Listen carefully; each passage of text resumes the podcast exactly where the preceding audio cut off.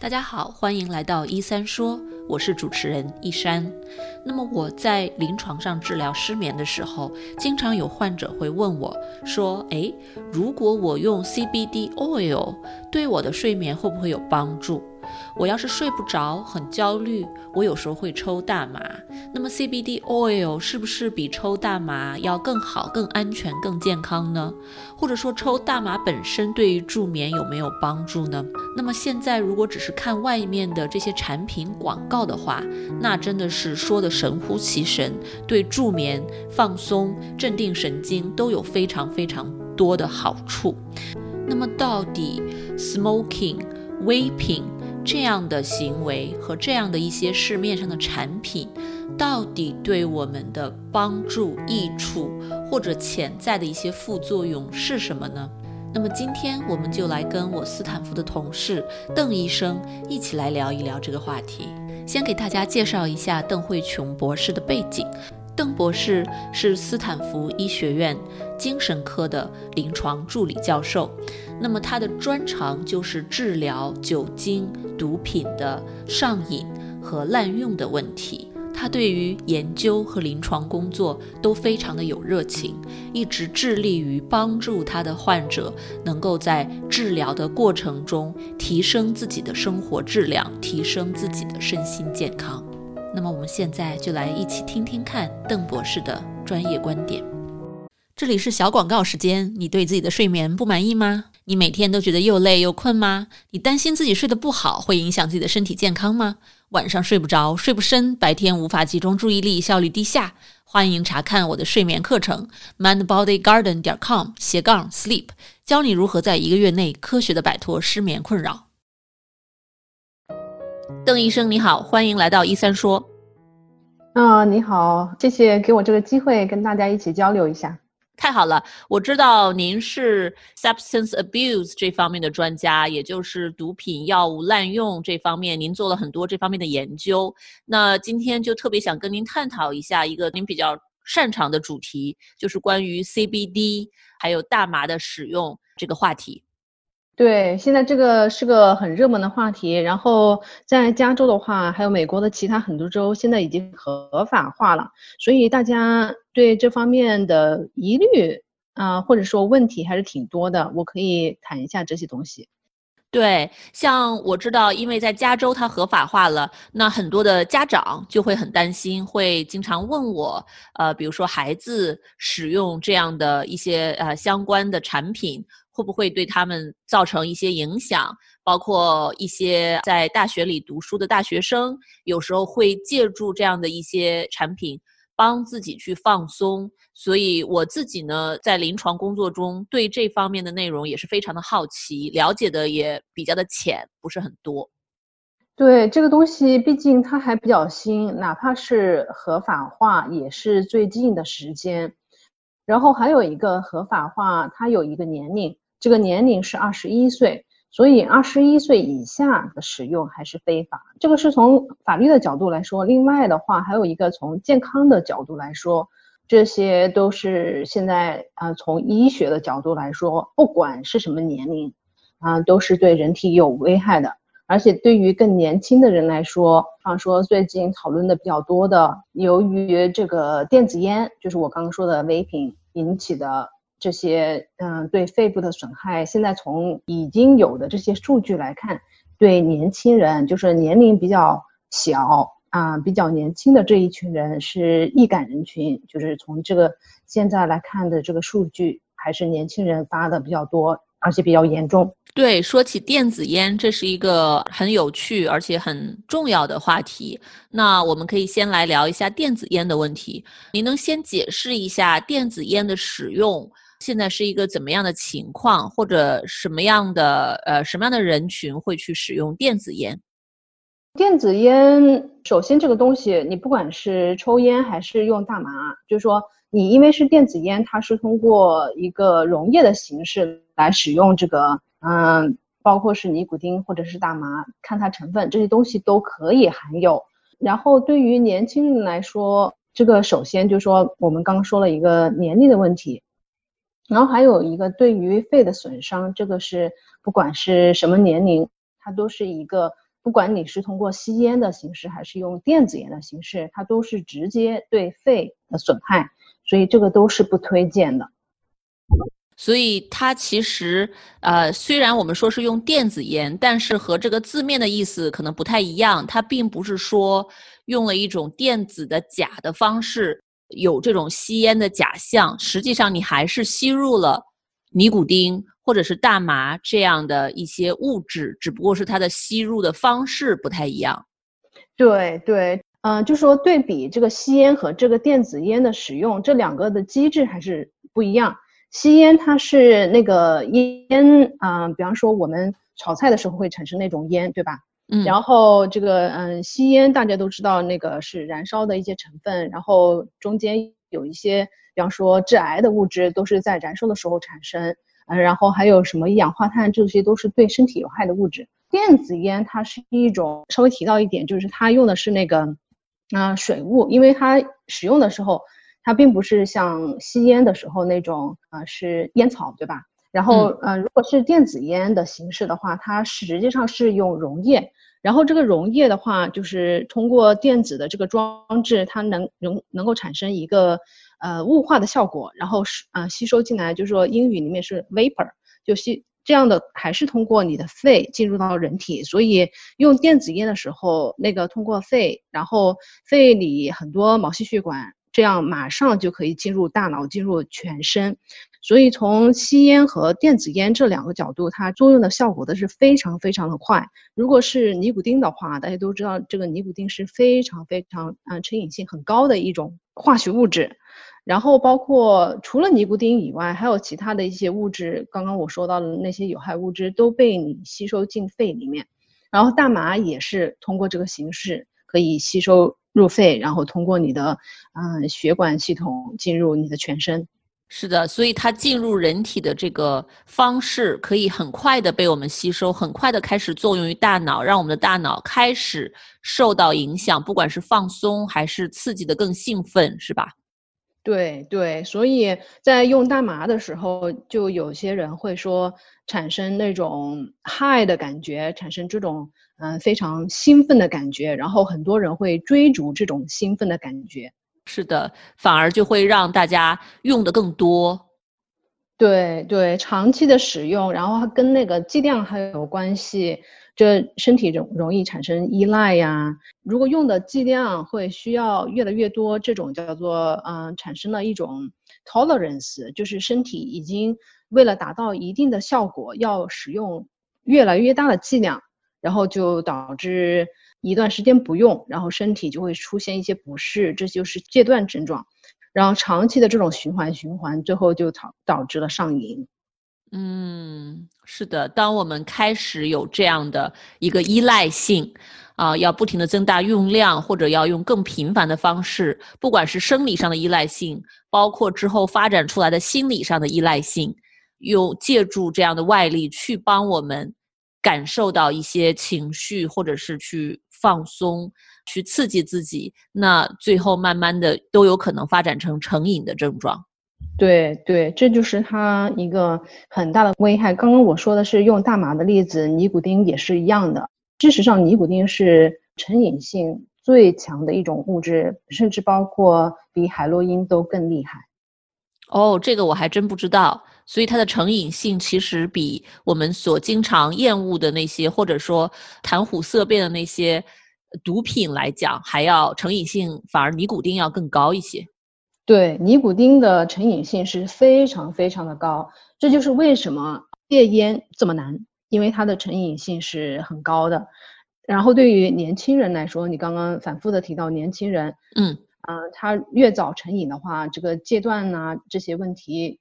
都可能更加严重。然后还有一个人的大脑在二十五岁之前都在发育阶段，成年人或者是二十五岁以后，或者是年龄稍微大一些的那种青少年，反倒更加容易就是说受到这些侵害。我们刚刚提到了，它通过肺部吸收，然后进入血循环，进入大脑。然后你这个大脑还在发育阶段的话，所以青少年在包括二十五岁之前的成年人，这个都是一个非常大的危害，因为你的脑子还在发育之中。所以，如果我们有年轻的听众听到的话，还是要引以为戒，就是我们的大脑还在发育当中的话，这些外力、这些外部的一些药品类的、化学类的东西进入我们的体内，刺激我们的大脑，有可能会造成比较严重的伤害。然后还有一个说到这个关联性的问题，我就想到另外一个，嗯，研究的比较多的一个问题，就是大麻和一些精神症状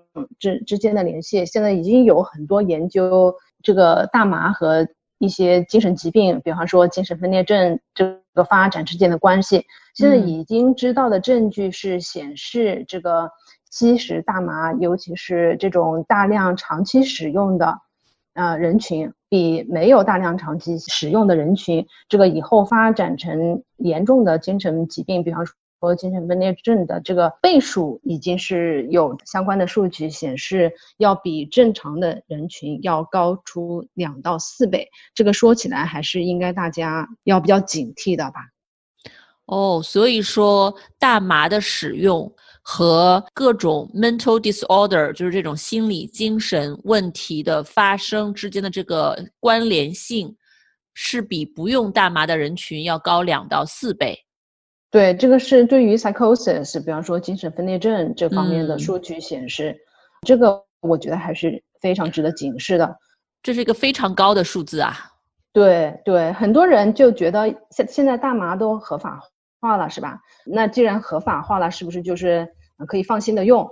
然后你要知道这些合法化是一个问题，然后从医学的角度来考虑它这些危害性，我觉得也是另外一个问题，大家也应该要有了解。因为我现在看病人是主要是成人为主，我就说大家都是成年人，你肯定是希望我我作为医生的话，我是跟你分享我学习到的这些数据，然后现在科研。所有的这些数据，然后我专长的这些数据，至于你最后做一个什么样的决定，那是你的选择。但是我希望你对这些信息都充分的掌握，而不是就是说，哎，盲目的相信现在合法化了，就觉得这个东西没有害，然后就使用它。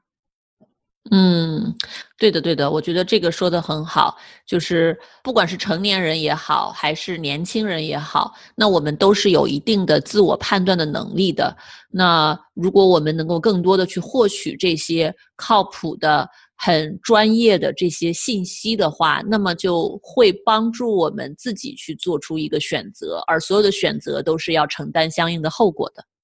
对对，嗯。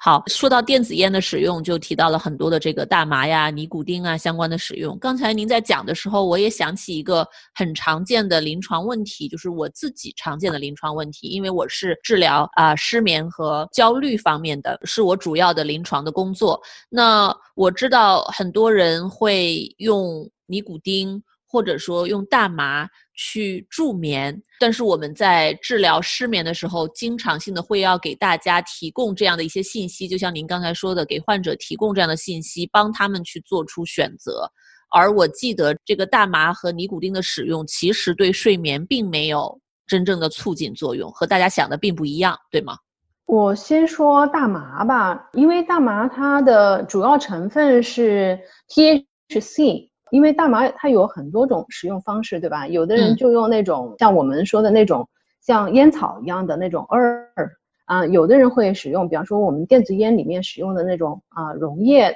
或者是那种油质的那种物体。所以这个使用的东西不一样的话，它的成分会不一样。如果就是使用这种 herb 这种像草本一样的这种产品的话，它实际上里面的 THC 的成分会非常的高。然后另外一种成分呢，现在比较热门的话题就是说 CBD CBD 它实际上也是现在已经有很多研究在做这些东西，做 CBD 相关的研究，就是它发现它是有很多好处，然后到目目前为止还没有发现它人体会产生依赖性，所以这些都是非常好的一些那可能对我们以后就是说研究的比较透彻了，可以有一些临床应用。所以就是说这两个东西要区分开来，一个是 THC，一个是 CBD。THC 的话会增加，比方说这种严重的精神病性疾病的这种风险，它就是因为它是一个有精神活性的一个物质，然后还会使焦虑更加严重啊。然后可能会导致，包括现在有数据表明，嗯，会嗯增加病人的自杀的这种问题，然后会加重抑郁这些问题都已经有研究有数据显示。但是 CBD 呢，就是说它到目前为止的研究还是很多，就是说有很多比较好的报道。再回到这个大麻的使用，如果是用那种草本的这种 weed 的情况下，它里面的 THC 的含量是。比较高，然后 CBD 的话，它本身在这个草本植物里面，它的含量是比较低的。然后它通过这种吸烟或者是电子烟的形式来使用，它的吸收不好。所以你用这种形式的话，吸收进人体的，嗯，那种有害的成分 THC 会比较多。然后你 CBD，如果我们现在简而言之说它是一种比较好的成分的话，这种基基本上很难通过吸烟或者是电子烟的这种实验使用来吸收。如果你就光说通过这个 THC 的成分远远大于 CBD 的话，然后这种精神活性物质的损害就比较大。然后如果是通过这种溶液油质的形式来吸收，比方说电子烟就是可以用不同的产品，你也可以用尼古丁产品，也可以大麻产品。然后使用大麻的这种油质的产品的话，它就会有标识。THC 是多少成分？CBD 是多少成分？然后现在有些市场上的产品会说它是百分之百的 CBD 的油，但是呢，这个东西很难说，因为是这种产品并不是 FDA 在控制，在美国的话，这个是由农业部来控制，然后它的商标的话，因为它不是 FDA 严格控制的，有些时候可能就会不准确。然后另外一个就是说，现在根据现有的技术来说，还没有一种技术可以达到，就是说把 CBD 这个油跟这个 THC 这个成分分得很开，这个在技术上仍是一个难题。所以有很多人他会说，哎，我做啊，我拿到这个产品，我是到一个非常可靠的地方去买的，我有医生的处方，然后那个卖的地方它也有什么证件啊这些东西。但是我就有些病人会到我这里来，然后做尿检查出来，他虽然说他用的是百分之百的 CBD，但是测出来会有 THC 在里面，所以就是这些东西我都是想希望大家都有所警惕，在使用 CBD 的产品的时候，嗯，因为这个现在的技术问题，然后这些从调控上面来说，因为它不是它不是 FDA 在管，这个事情都要都要警惕。然后另外一个就是说。即便说 CBD 有各种各样的一些好处，可以用于失眠，可以用于焦虑，包括刚刚前面说的两点以外，还有一点我想提醒大家，现在它因为它不是 FDA 调控的，所以它不是药品，就没有这些什么临床实验啊来研究。你比方说 CBD 这个用于失眠，我就要用多少多少毫克。现在因为没有这些东西，没有这些科研，所以我们并不知道这个 CBD 要用于。失眠用多少剂量，用于焦虑要多少剂量，然后这些都是大家在使用的时候要非常小心的一些问题。嗯，哦，看起来这个比我想象的要复杂很多。从大的脉络来看，如果只是说大麻产品的话，那么里面这两个非常重要的成分，一个是 THC，一个是 CBD。那其中 THC 对我们更有害一些。CBD 目前的研究来看，没有太多的负面的一些影响，是吗？对对，你总结的很好。然后还有一个就是我想跟大家分享的，CBD 它作为药物，在美国是唯一有一个是 FDA 批准的药品，它叫做 Epidiolex。这个药呢是有两个可以使用的情况啊，就是两种非常非常罕见的。癫痫这个药只能用于这个两种非常罕罕见的癫癫痫，就是我刚刚前面不是说市面上的那些 CBD 产品都不是 FDA 调控的嘛？但是这个药因为它是 FDA 通过的，所以它通过了那些临床实验，通过了所有的这些标准，然后包括我现在想指的就是说，啊，哪怕是这种药 Epidiolex 用于治疗两种罕见的癫痫，你去读它的厂家 FDA 调控的那些嗯生产的说明，那上面都会写这个药它的副作用肯定都会列列上去，对吧？它有失眠的这个副作用，这个高达百分之一十一。这个就是说，你去想，它是 FDA 调控药厂生产出来的，专门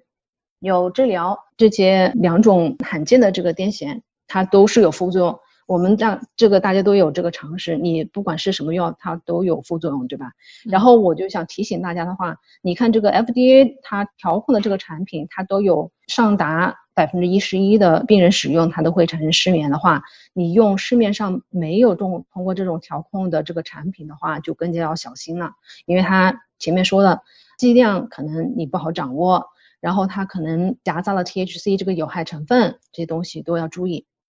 嗯，对对，这样听起来，其实对于我们的所谓的放松和睡眠的缓解，未必是真正有帮助的。一个是现在的技术也达不到完全的把 CBD 和 THC 分离，再一个就是哪怕技术做得很好，有 FDA 调控的这样的药物，它的副作用里面也有一些是伤害了我们的睡眠，包括会引起其他的一些副作用。所以整体来讲，就是大家在听了您分享的这些信息之后，应该综合，最好能够综合的思考，做一个自己的判断，是这样吗？对对，我觉得你总结的特别好。嗯嗯，哦，真的是学到了很多，因为之前。每次听到有患者来问我这些问题的时候，我自己也比较困惑，我也不是很清楚，诶 CBD oil 或者 CBD 的这样的产品，它到底的有效度是多高？我自己也查不到相关的文献。那您这样一解释，我觉得就清晰了很多。对你查不到也是有原因的，因为除了那一个 FDA 调控的那一个药以外，其他的 CBD 产产品就没有通过这些临床实验，所以。就是这方面的科研数据就比较少，然后你比比方说啊，百度或者是谷歌一下搜出来的很多信息就有可能不太可靠。嗯，对，有可能是很多这个厂家自己他讲的，或者他自己做的一些比较有偏差性的数据，这样就我作为消费者来讲就很难去判断了。对，因为现在市市面上的产品确实太多了，包括现在有一些什么咖啡店啊，都说有大麻的这种含量啊，有在里面，然后就宣传它的正面效果啊，这些东西都要非常的谨慎。哦哦，那这样真的是，如果它都进入了到了我们的生活的方方面面，那不但是二十一岁以上的人群，其实青少年如果他们想要去尝试，他们很好奇的话，这个可能作为家长是很难去完全阻止的。对，这个对于小朋友、青少年或者是年轻一点的成年人来说，更加要提高警惕，就是说要知道自己。接受的这个到底是什么东西？嗯，是的，是的，嗯，所以大家就要啊，对这方面的事情要特别上心，不光是要被好奇心驱使，还要最好能够自己做一个判断，做一个思考，不要太冲动的好奇之下做出一些伤害自己的事情，因为这样的东西一旦进入到我们的身体系统里面，它或多或少都会对我们造成一些影响。对，是的，是的，我刚刚前面提到它对大脑的作用效果，嗯，时间会非常的快，很快进入你的系统，这个是一个要注意的。然后大麻，因为它是在身体里面是储存在脂肪里面的，然后储存以后又可以慢慢的释放到身体里面。通过这种各种检测的这种各各种各样的测试，有一些结果就是显示。用了以后能够测试到一一周以后都能够测试到得到，然后还有一些，比方说在长期大量的使用，如果是在头发里面检测的话，可以长达一个月都可以检测到。嗯，哇塞！所以大麻类的产品，尤其是 THC 这样的有害的物质，它不但是更快的被我们吸收起作用，而且还在我们的身体里面能够积累那么长的时间。对对，嗯嗯。嗯，嗯非常非常有用的信息。那么刚才您说先讲大麻，那么我不知道尼古丁的话和大麻有怎样的区别？我们在尼古丁的这个使用上有什么需要注意的呢？现在尼古丁的使用最常见的应该是以烟草形式，就是吸烟这种形式。它还有一些其他的这种使用的方式，比方说它可以做成各种各样的呃产品，有些产品是放在口腔里面咀嚼。或者是就放在口腔那个黏膜的地方去吸收，但是我觉得可能就是中文听众，我感觉大家或者是整体的人群吧，还是最多的形式是以吸烟的这种形式。然后吸烟的话，首先前面也提到了，它对肺是直接的损害。然后另外一个就是要注意的，就是尼古丁它本身对身体的影响，然后包括它对刚刚提到的要警示的一点，就是它的成瘾性非常非常的高。然后除了这些东西，它还有一些杂质，还有很多致癌的物质，这些都是非常非常要小心的。所以就说尼古丁其实不不论是用什么样的形式吸入到我们的人体，它的危害性还是蛮大的。对对，它的这个危害性就是这些东西都是我们要知道的。然后很多人他会用它来，比方说抗焦虑啊，或者是包括你刚刚说的，有些人说啊，对我的睡眠也有好处啊。我有一个问题想跟大家再说一下，就是这个尼古丁它的那个嗯半衰期非常的短，可以这么理解，就是说你使用一次，它在身体里面停停留的时间，它能够起效的时间。是比较短的，也可能就是几个小时就被排出去了。所以很多时候，为什么说抽了一根又马上又抽下一根，就是不停的抽，一天可以抽多少根，对吧？很多时候你要想想，因为它的成瘾性这么高，然后很多时候病人大家一根一根的抽，可能并不是因为追求它的这个有一些好的作用，而是为了避免它的这个戒断反应。这个人在戒断的时候，他会产生焦虑啊。产生一些不好的情绪啊，然后你为了避免他的这个焦虑，然后你就马上要再抽一根，所以这个东西跟本身这个尼古丁它的这个效果，就是说它可能会有一些缓解焦虑这这个好处，但是它在戒断的时候呢，人也会产生这种焦虑啊、易激惹的这种症状，所以这个时候就很难区分你到底是为了追求它的这种正性的效果在用，还是。为了避免它戒断在用，很多时候在如果我们把这个成瘾这个怎么产生的看成一个是长时间的过程的话，在早期的话，很多使用都是为了追求它的这个正性的作作用。到了晚期，到了这个中期、晚期以后，大家都使用，就是很多时候就是为了避免它的这个戒断产生的对身体的这种负性的作用。嗯，听起来反而就是它有两面性，一面是天使，一面是恶魔这样子。我们自己可能都搞不清楚，它是一开始使用它对我们缓解焦虑有更多的好处，还是用了之后有了这种依赖性，我们受不了这种戒断反应带来的引发的可能更高的焦虑感，就感觉自己挖了一个坑，然后自己就陷在里面出不来。对，这就是为什么到后面就是从开始的身体的一些依赖呀，到后面发展成为到心理上的一种成瘾的这种现象，到后面就是很多病人，很多我的患者来找我，就是说他们都说这个戒烟是非常非常难的，然后包括这种大麻呀、烟呐、酒啊这种成瘾性的药品、化学物质，都是一个广泛适用的一个概念。嗯。是的，是的，任何的成瘾，其实我以前在这个成瘾科治疗科也待过，真的是很难。任何的这种成瘾的毒品也好，药品也好，那大家在戒断的时候都会有各种各样的戒断反应，而且心理的依赖这一关特别的难过。多人包括酗酒啊什么的，这种成瘾之后的戒断，他已经对生活造成了非常严重的影响，包括婚姻的破裂呀，啊众叛亲离呀，工作的失去啊。但很多时候这些都没有办法让人能够去有勇气面对这些这个强烈的戒断的反应，生理上的和心理上的，还是会回去继续使用。对对，理解了这个过程以后，能够做的就是尽量能够预防不上瘾，对吧？如果上瘾了以后，尽量要积极的治疗。现在比方说尼古丁的成瘾都是有 FDA 批准的药物可以治疗，大麻的话现在还是没有 FDA 批准的这个药物可以治疗，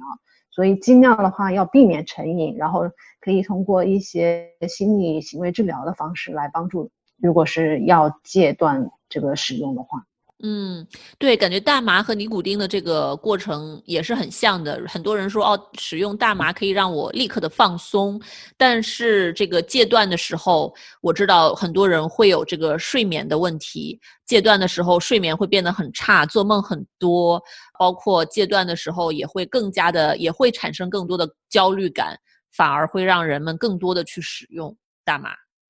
对对，很多这种就是成瘾的物质，它的戒断的反应刚好就是这个药物它这个化学物质能给你带来的一些作用的反面对吧？很多人说，哎，我用了这个以后就让我非常的放松，然后他的戒断反应的时候，就就是很多病人就会非常非常的焦虑，然后不能睡觉啊，然后失眠啊，然后甚至产生一种饥饿感啊，甚至严重一点的话，可以引起。病人产生自杀观念，这些都是有可能的。嗯，所以是非常非常严重的。一旦我们开始使用这样的外力来帮助自己，那么之后就有可能离不开这种外力了。因为它的戒断，它会真正的引起这样一些生理上的、心理上的一些强烈的反弹。嗯，对，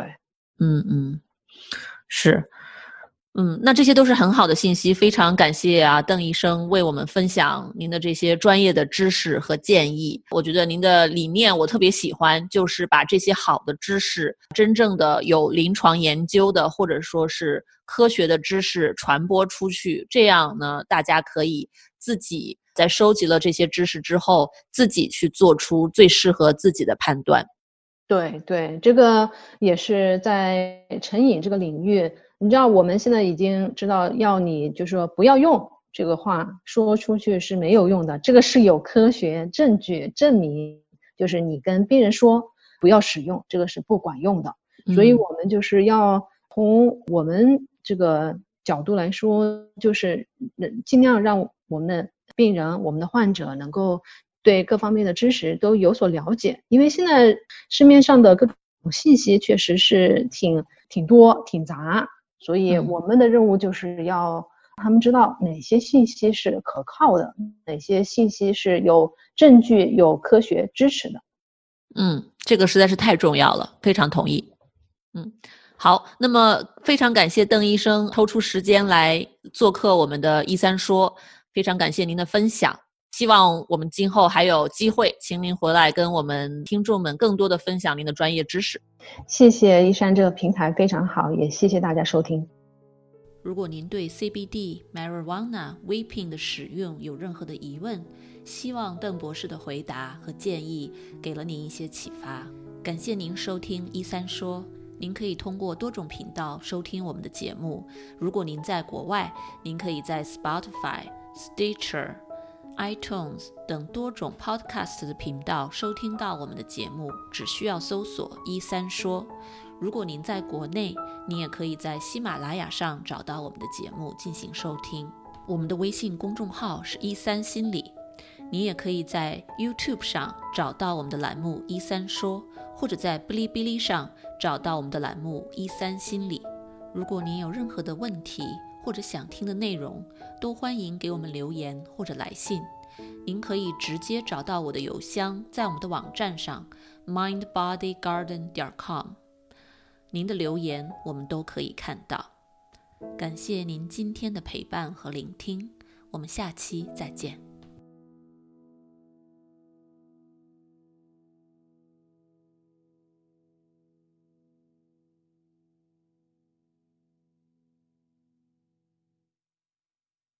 如果你饱受失眠的困扰，我保证这个方法会对你有帮助的。哪怕只是帮你多睡几个晚上的好觉，也是件好事儿。过去这么多年里，我的这套课程和方法帮助了全球很多的华人，治好了他们的失眠。所以呢，我对这套方法是非常的有信心。如果你或者你认识的人受到了失眠的困扰，欢迎查看我的线上失眠治疗课程，mindbodygarden 点 com 斜杠 sleep。